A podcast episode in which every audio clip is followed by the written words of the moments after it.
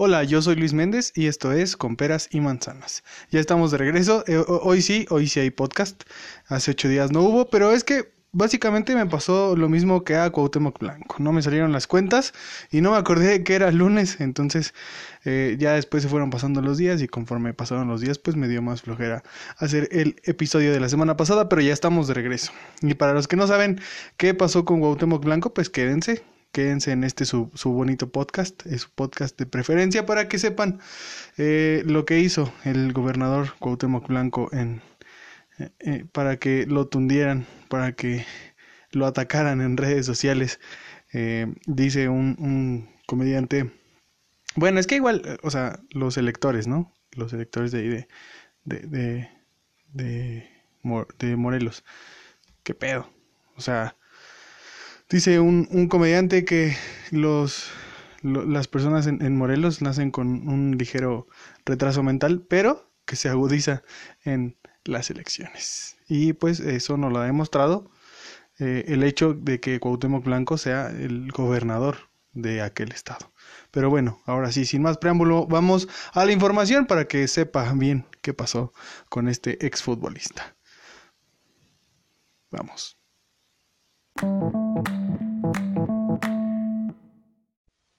Bueno, pues ahora sí vamos a, darle. Y pues eh, Blanco, para quien no sabe, eh, tuvo a bien dar una entrevista a media semana para algunos medios de comunicación y eh, en ese en esa entrevista se aventó pues algunas más bien unas frases que, que Dios Dios guarde Lora dijeron por ahí porque primero dijo nadie no eh, ahí en, la entrevista. Y después dijo que ya habían agarrado a, así lo dijo textualmente, dijo, eh, ya agarramos a 7 de 10 narcotraficantes en el estado, ya solo faltan 4.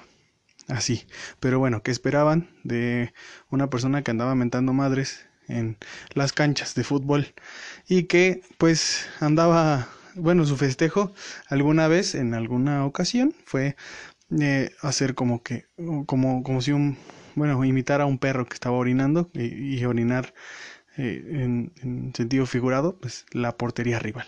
Imagínense qué podemos esperar de alguien así, ¿no? Eh, no es su culpa. En realidad es culpa de los morelenses que votaron por ese peculiar personaje. Pero bueno, vamos a lo que sí está pues más interesante, pues como quiera ya se equivocó, ya fue, eh, ya le dieron con todo en redes sociales y bueno, pues ya, ya pasó, ¿no? En este, en esta era digital en la que ya todo pasa de moda tan rápido, seguramente los millennials y las generaciones X, Z, Y, Y ya, ya lo olvidaron, ya están en algo nuevo. Eh, pero bueno, eh, lo que pasó durante la semana, lo importante es que niegan el, bueno, más bien negaron el registro como partido político nacional a México Libre, una organización que recordemos la han formado o la han ido formando Margarita Zavala, ex primera dama, y Felipe Calderón, expresidente de México. A través de las redes sociales, el consejero general del Instituto Nacional Electoral informó que se negó el registro de la Organización Libertad y Responsabilidad Democrática AC como partido político nacional. La votación final fue de siete consejeros a favor y cuatro en contra, de acuerdo con los datos que compartió el INE a través de su cuenta de Twitter. Eh, las organizaciones eh, conocidas como México Libre eh, es la organización, perdón, conocida como México Libre, es comandada por Margarita Zavala, como ya se los había dicho, ex primera dama, y Felipe Calderón, expresidente en el periodo 2012-2018. La votación eh, en virtud eh, más bien el consejero, perdón, el consejero Lorenzo Córdoba dijo en virtud de que hay un 8.2% del ingreso en el que el Instituto Nacional Electoral no tiene claro su origen, decidí votar en contra del registro de Organización a México Libre como partido político nacional. Por su parte, Felipe Calderón dijo, um, más bien posteó en Twitter, eh, si quería negarle el registro a México Libre, señoras y señores consejeros, al menos hubieran ahorrado el ridículo de sus argumentos, no nos van a detener, así lo dijo este eh, afamado presidente, expresidente de México, seguramente con una cuba de Bacardí en la mano. Pues, pues la decepción, ¿no? La pena que lo hicieron pasar los consejeros del INE. Eh, además aseguró eh, Lorenzo Córdoba, el consejero presidente, miente y reveló que eh, que más bien aseguró, Felipe Calderón aseguró que Lorenzo, Lorenzo Córdoba miente y que reveló, eh, mm, reveló que nuestros, bueno, dijo, nuestros donantes están todos y cada uno perfectamente identificados. Lo sabes, lo ocultaste. Es un día de vergüenza para ti, para el INE, para la memoria del gran Arnaldo, al que avergonzaría tu decisión. Por su parte, el consejero Ciro Muramaya publicó a través de sus redes sociales que defiende la autonomía del Instituto Nacional Electoral frente al gobierno y agregó, hoy voté contra los registros del Partido Encuentro Solidario y México Libre por convicción propia. Nadie me presionó, menos el gobierno, ni lo intentan, pues no me dejo influenciar. Influenciar, perdón. Voté en libertad. Así lo dijo este consejero, Ciro Muramaya. Eh, por su parte, Felipe Calderón pidió a los consejeros del INE que, en caso de existir una queja en contra de México Libre, se informen sobre su contenido y posteriormente le den a conocer al público, pero no pueden negar derechos políticos sin saber por qué. Si hubiese una queja pendiente contra México Libre, conozcan su contenido y desahóguenla, consejeros. ¿Por qué? Pero no pueden negar derechos políticos literalmente sin saber por qué. ¿Es fundada la queja o no? Revísenlo el prestigio del INE está en juego y con ello la democracia. Que dicho sea de paso, los seguidores y militantes también del partido Morena, pues festejaron esta derrota, digámoslo así, de pues quien se ha proclamado como la verdadera oposición dentro de esta era en México, dentro de este periodo eh, Felipe Calderón ha dicho que pues, eh, él con México Libre quiere ser la verdadera oposición al gobierno actual. Y pues los, de Morena festejaron, festejaron fuerte, eh, duro. Pero pues seamos honestos, los, los de Morena, en especial el presidente Andrés Manuel López Obrador, se ha encargado de desprestigiar a las instituciones, entre ellas pues el INE que dicho sea de paso, pues fue quien lo llevó a la, bueno, quien, quien organizó la elección en la que él eh, finalmente quedó como, como presidente después de muchos, muchos años de campaña. Y pues aparte, o sea, ahora le niega el registro a México Libre, ahora sí lo celebran, ahora sí resulta que eh, el INE de repente es imparcial y de repente no sirve al gobierno y pues ahora pues se da este, este asunto, lo celebran, pero pues igual creo que son un poco incongruentes en esa parte. Digo, si ya atacaron al INE, y dicen que no realmente no funciona y ahora celebran esto, que sea eh, pues negado el, registro a México Libre y, con ello pues a, Felipe Calderón, quien se ha proclamado eh, el gran opositor. En fechas recientes, el INE impuso una multa de 2.7 millones de pesos a Libertad y Responsabilidad Democrática AC debido a que presentó irregularidades en sus egresos e ingresos, incluidas aportaciones de personas no identificadas, lo cual de acuerdo con la institución es ilegal. De acuerdo con la declaración del personal de la Unidad Técnica de Fiscalización del INE, eh, le, dio eh, que le dio la unidad técnica de fiscalización al portal Animal Político, México Libre había habría recabado más de un millón de pesos a través de operaciones en una plataforma bancaria que se usa en establecimientos para realizar cobros con tarjetas de crédito y débito por medio de una terminal vinculada a un smartphone o tabletas. Con este dispositivo, los, poseedores de la terminal únicamente pueden conocer los últimos cuatro dígitos de la tarjeta, pero no el nombre de su titular, por lo cual el INE los consideró ilegales, pues se impide su trabajo de fiscalización. Así, por ese... Eh, por ese movimiento, pues niegan el registro a México Libre. Y bueno, ya dijo Felipe Calderón, vamos a seguir en pie. Aunque eso nos cueste pues algunas botellas de Bacardi. Pero bueno, pasando a otras cosas. Eh, colectivos feministas. Los colectivos feministas han ido pues tomando las instalaciones de la CNDH en diferentes estados de la República. Y hace poco, eh, desde hace casi ocho días, fue tomada, o más bien más de ocho días, fue tomada eh, por familiares de víctimas de abuso sexual, feminicidios y de desaparición forzada. y aquí le vamos a explicar por qué allá, señora Bonita, en casa desde hace ocho días, familiares de víctimas de la violencia de género, de género colectivos feministas y activistas de la comunidad LGBT mantienen tomada la oficina de la Comisión Nacional de Derechos Humanos, ubicada en el centro histórico de la Ciudad de México. Pero ¿cuáles son sus demandas? A ver, vamos a ver.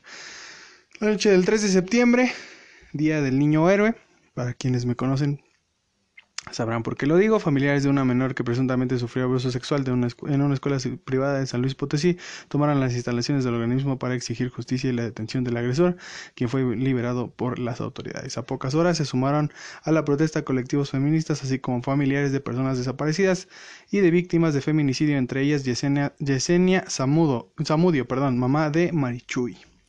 ¿Cuáles son las peticiones de las manifestantes? De acuerdo con las activistas y familiares de víctimas, entre sus peticiones está la investigación y la resolución de sus casos, la emisión de una alerta nacional por violencia de género, actualizar el protocolo de atención a delitos de violencia contra menores de edad, la creación de fiscalías feministas y casas de refugio, la atención inmediata de las mujeres víctimas de violencia de género, garantizar un óptimo proceso para reparar los daños a las víctimas, la implementación del programa de despensas y de oportunidades, eh, ser mediador para que las instancias correspondientes cumplan con los pliegos petitorios, trabajos con perspectiva de género que brinden facilidades para el autoempleo y por último que no haya persecución en contra de las familias que forman parte de la protesta en eh, la sede de la CNDH. Como parte de la protesta, convirtieron la oficina del organismo en una casa de refugio, además de que colocaron en el exterior, un centro de acopio de víveres y varios artículos a la venta para apoyar a víctimas, entre ellas una pintura de Francisco y Madero que, pues, ellas dijeron, la intervinieron. Dijeron que iban a subastar esa y algunas otras pinturas que se encontraban en, esta, en estas instalaciones de la CDH. Eh, las manifestaciones, las manifestantes perdón, comentaron que durante la reunión se obtuvieron respuestas positivas ante algunas de sus demandas, sin embargo reiteraron que no liberarían las instalaciones hasta llegar a un acuerdo en concreto. Así, así es lo que está pasando en diferentes eh, partes de la República Mexicana, pues muy en concreto ahí en, las instalaciones de la CNDH en la Ciudad de México. Eh, y como le digo, van a subastar estas pinturas de Francisco Madero. Pintura que ha sido, eh, dicho sea de paso, pues muy, muy... Eh, ha circulado mucho por redes sociales. Los integrantes de colectivos feministas que mantienen tomado el edificio de la Comisión Nacional de Derechos Humanos, como ya dijimos, pusieron en subasta este lunes la pintura de Francisco y Madero y otras figuras de historia nacional que intervinieron como parte de su protesta. Durante el cuarto día de la toma de las instalaciones, las manifestantes que forman parte de los colectivos Frente Nacional y ni una menos eh, Promoción y Defensa de los Derechos Humanos sacaron a la calle las pinturas de Madero, Miguel Hidalgo, José María Morelos y Pavón y Benito Juárez. Estas mismas manifestantes se presentaron el pasado viernes en las inmediaciones de las oficinas de la CNDH, centro histórico, y se quedaron en ellas. Como ya dijimos, ese día entregaron al personal del organismo un pliego petitorio, el cual ya, ya eh, les informamos durante la conferencia matutina. El presidente Andrés Manuel López Obrador calificó como vandalismo la protesta de las madres de víctimas de violencia y adjudicó no estar de acuerdo con la intervención de la pintura de Francisco y Madero.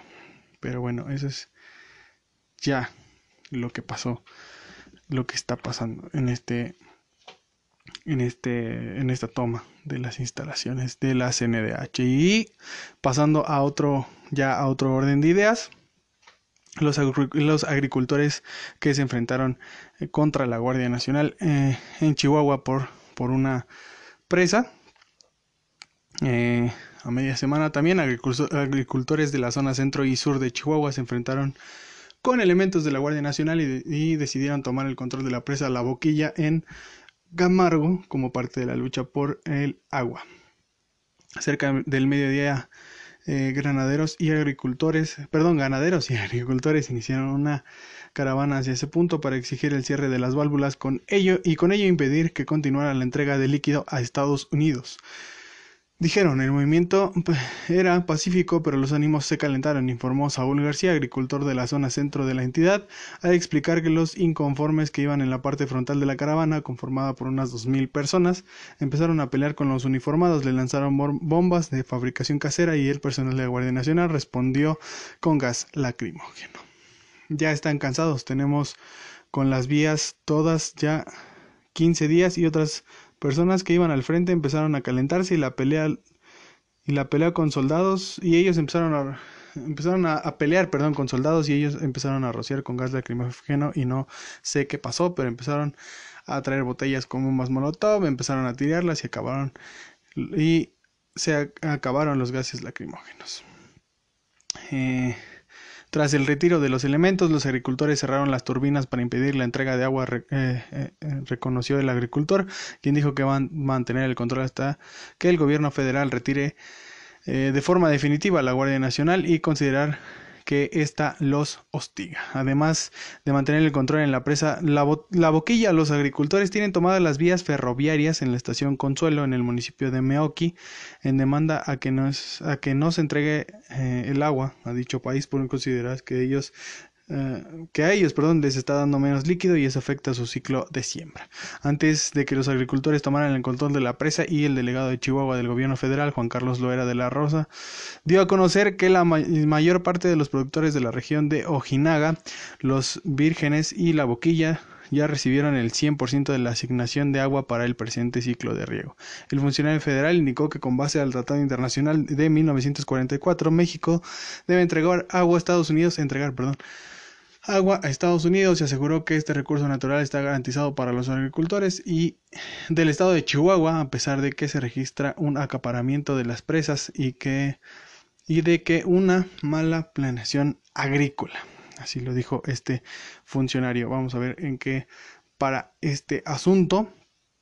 Y bueno, algo que ya habíamos celebrado eh, hace no mucho, que era pues la la conformación, o más bien la, la, la, el que Carlos Slim, a través de su fundación, eh, Fundación Carlos Slim, ¿no? Pues que otra, este, llevara, eh, o, más bien financiara esta, eh, los ensayos clínicos para la vacuna contra coronavirus que estaba haciendo AstraZeneca, pues fue suspendida a media semana por eh, resultar con algunos, ¿cómo decirlo? Por, eh, porque una de las pruebas, uno de los, de los pacientes tuvo problemas médicos, eh, uno, uno de, los, de los voluntarios durante las pruebas. Hoy fueron reanudados ya los ensayos clínicos de AstraZeneca en Reino Unido sobre su vacuna experimental contra coronavirus. Eso ya es una buena una buena noticia que se anunció desde ayer, pero ya hoy fueron reanudados los los ensayos. Tras la suspensión de trabajos en investigación del fármaco, luego de que uno de los voluntarios presentara sintomatología adversa durante las pruebas que está realizando la firma, el estatus de los ensayos se cambiaron de suspensión temporal a reanudados, luego de que el sábado, la firma británica sostuvo que recibió la autorización de reguladores para nuevamente establecer las pruebas. La vacuna de AstraZeneca estaba considerada por la Organización Mundial de la Salud como uno de los seis métodos de inoculación contra la pandemia más avanzados del mundo. Pese al caso de rechazo del fármaco de uno de los voluntarios, autoridades internacionales establecieron que estos hechos son normales dentro de las pruebas de ensayos clínicos. De hecho, muchos defienden la idea de realizar estos tipos de pruebas justamente para evitar comercializar un producto que podría generar riesgo en una porción importante de la población. Eh, pues al fin que yo creo que dijeron, a ver, ya, pues no se murió. Hay que darle, ¿no? Hay que seguirle. Hace unos días, desde AstraZeneca informaron que esperan tener una vacuna contra el coronavirus durante al menos este año, pese a haber pausado los exámenes. Pues no lo pausaron mucho, que digamos. Lo pausaron tres o cuatro días. Algo que espero, pues no, no eh, afecte a las fechas que ya tenían pensadas los laboratorio, bueno, este laboratorio de AstraZeneca, todavía podríamos tener una, una vacuna perdón, para finales de este año o principios del próximo, dijo el director ejecutivo del grupo eh, Pascal Soriot en una conferencia en línea, precisando que dependerá de la rapidez con la que los reguladores autoricen la reanudación de las pruebas. Esto es la información. Aparte, bueno, es, es algo que ya no quise incluir más en este podcast porque es como darle mucha importancia a eso, aunque es, es algo que, que sí que sí me, molestó muchísimo y es que ayer eh, Samuel García, aquel eh, mm, no, perdón, gobernador, gobernador de, de Nuevo León, no es cierto, el que quiere ser, ya, ya estoy revolviendo todo, no puede ser, ya, ya, ya no sé ni en qué, les digo, un, un día no se hace el podcast, una semana no se hace el podcast y ya estoy revolviendo todo. No, Samuel García es senador de Nuevo León y quiere ser gobernador. Ahorita, ya, bueno, después de lo que hizo con su esposa, eso de que baja la pierna, baja la pierna, baja la pierna. Estás mostrando mucha pierna. Me casé contigo para mí, no para que andes enseñando piernas. Así lo dijo. Y ahora eh, iba rumbo a una, una casa hogar para niños con cáncer y dijo algo así como de no, ya vamos para el refugio y dijo el nombre del refugio. Dijo es el, el, el refugio más grande de animales aquí en, en Nuevo León y madres. Resulta que ni siquiera era un refugio de animales, era un, un, una Fundación de Asistencia a Niños con Cáncer. Y bueno, para quienes no han visto ese, para quienes no han visto ese video, lo subí a mis redes sociales, en, específico a Twitter, para que ahí lo busquen y para que de, de, por ahí me sigan, para que le den ahí seguir en Twitter. A veces soy medio cagado en Twitter y a veces este me, me gana el amor también, también, ¿por qué no decirlo? Porque pues somos humanos y a veces pasa. Eso es algo que no siempre o, muchas veces no se puede evitar. Y qué chido, ¿no? Pero bueno, espero que se sigan quedando en sus casas porque aunque el semáforo esté en anaranjado en muchas entidades del país, en algunas otras está en amarillo, ah, mm, pues todavía no, no creo que sea el tiempo de vernos, de sonreírnos sin sin el cubrebocas, de saludarnos, abrazarnos, besarnos, lo que sea. Todavía no es el tiempo, aunque mañana pues es 15 de septiembre. Espero que todos nos quedemos en nuestras casas. No hay mucho que celebrar de todas maneras, así como tenemos nuestro a nuestro país, pero bueno, vámonos. Eh, mis redes sociales, arroba y Luis Méndez. En Twitter, eh, arroba y Luis MDZ en Instagram y um, Luis Méndez Martínez en Facebook. Síganme y sigan también la página de MDZ Media en Instagram y en Facebook. Ahí están, eh, ahí está esta página disponible en Facebook y en Instagram.